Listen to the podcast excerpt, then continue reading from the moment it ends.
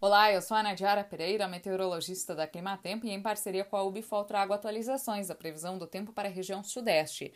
A maior parte dessa semana será marcada pelo predomínio do tempo seco e grande amplitude das temperaturas sobre o sudeste. Ou seja, as madrugadas ainda vão continuar mais frias, mas durante as tardes, com o tempo aberto, ensolarado, o calor deve aumentar. Diversas localidades, especialmente entre o oeste de São Paulo e o oeste de Minas Gerais, devem registrar máximas acima dos 30 graus. As chuvas devem retornar sobre o Sudeste a partir do final de semana, especialmente entre o domingo e o início da próxima semana. Uma frente fria vai avançar pela costa do Sudeste, espalhando instabilidades, e são esperadas chuvas mais generalizadas entre o interior de São Paulo, Rio de Janeiro, metade sul de Minas Gerais e também no Espírito Santo.